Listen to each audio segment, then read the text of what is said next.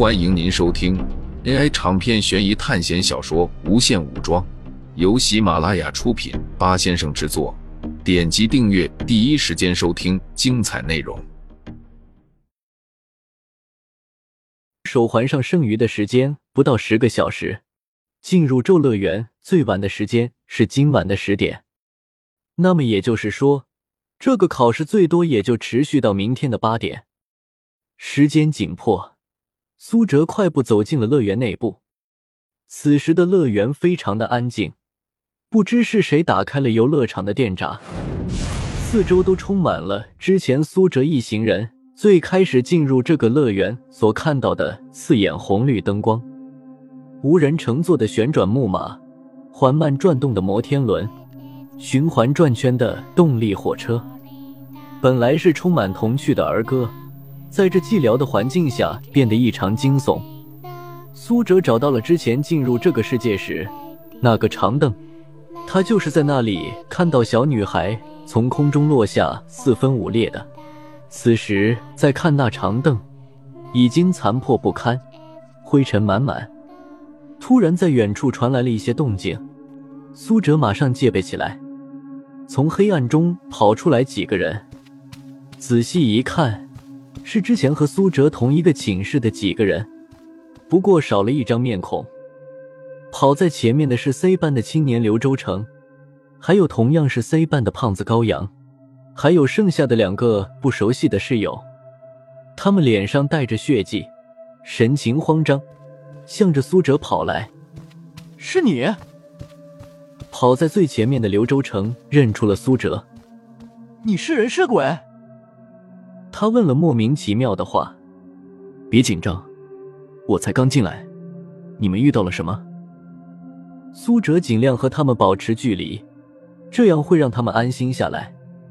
他们听了苏哲的话，看了看后面，发现没有东西在后面追之后，松了一大口气。天啊，累死了！几人都虚脱的说道：“你们进来多久了？”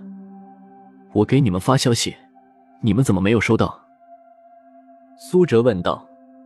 听到苏哲的话，刘周成惊恐的说道：“我们是中午过来的，想着不是这股阳气最足，可是谁知道进来后就变成了现在这样的黑夜，而且在大门口还有几十具巡捕的尸体。因为是恐怖片，我们也不敢碰那些尸体，就绕了过去，在休息区那边等着。可是没想到徐晓东突然攻击胖子。”我们不是他的对手，只能逃。可能是在逃跑的原因，没有看到消息吧？刘周成茫然的说道。苏哲看着其他几人，都不约而同的点头，附和着刘周成的说法。于是苏哲说道：“既然这样，那我们一起走吧。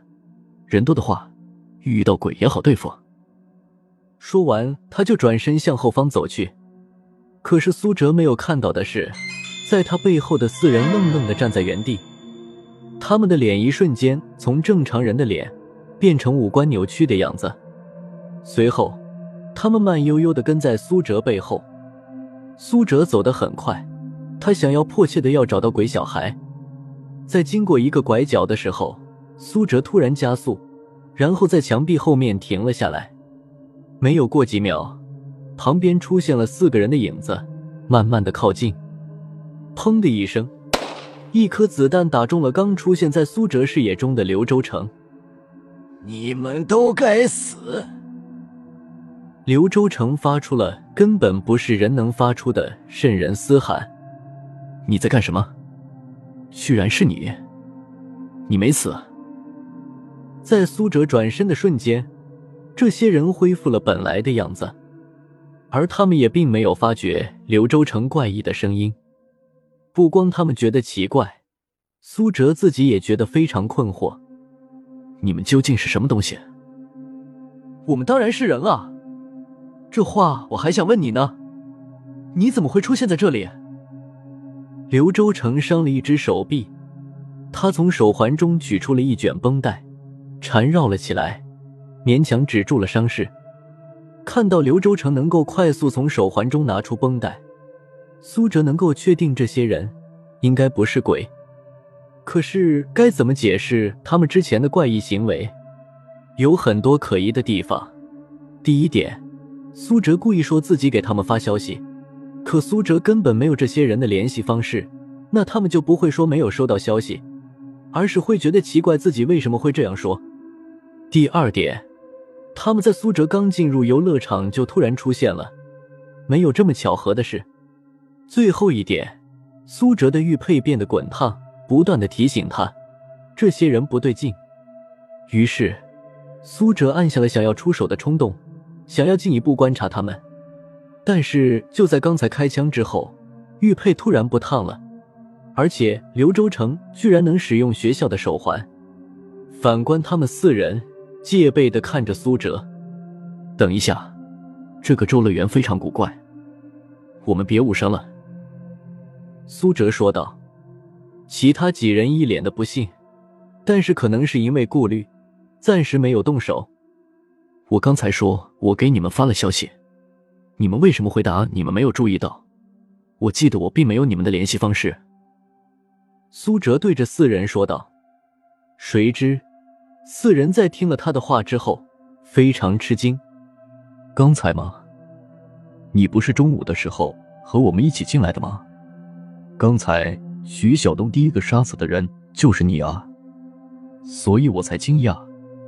你为什么会出现在这里？高阳仔细看着苏哲，一脸的惊讶。什么？自己中午的时候就和他们一起进来了，可是自己明明是最后一分钟才踏进的这个咒乐园。当苏哲将自己进入的时间告诉他们后，几人顿时头皮发麻，身上的鸡皮疙瘩一层层的起来。那之前和我们待在一起的是谁？难道是鬼？刘周成忍着痛说道：“不，没有那么简单。”苏哲仔细想了想之后说道：“我刚才最后进来的时候，就遇到了你们。当时你们说徐晓东攻击了高阳，可是转眼，现在的你们的态度就变了，说徐晓东攻击的是我。难道我遇到的不是同一个你们吗？”苏哲看着四人说道。我们到底该怎么办？高阳精神有些崩溃。你们的主线任务是什么？苏哲问道。活到明天早上八点就回归。高阳说道。同一个空间，任务却不同。难道是因为自己是高级班的原因，所以任务增加了？他们只有自己的主线任务三。而苏哲还要多一个任务，那就是杀死神秘老头养的鬼小孩。我的任务和你们不一样，我要明天早上十点才能回归。可能是我进入周乐园的时间最晚的原因。苏哲半真半假的说道：“千万不能对其他人说自己的任务，因为不知道会不会有人和自己的任务冲突，而且也不能完全相信对方的任务就只有这一个。”我们现在该怎么办？找个地方躲起来吗？高阳整个抖得跟筛子一样，不断重复询问众人该怎么办。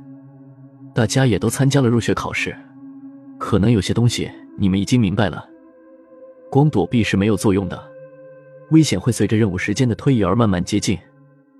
我们必须做点什么。苏哲看着众人说道：“那现在怎么办？”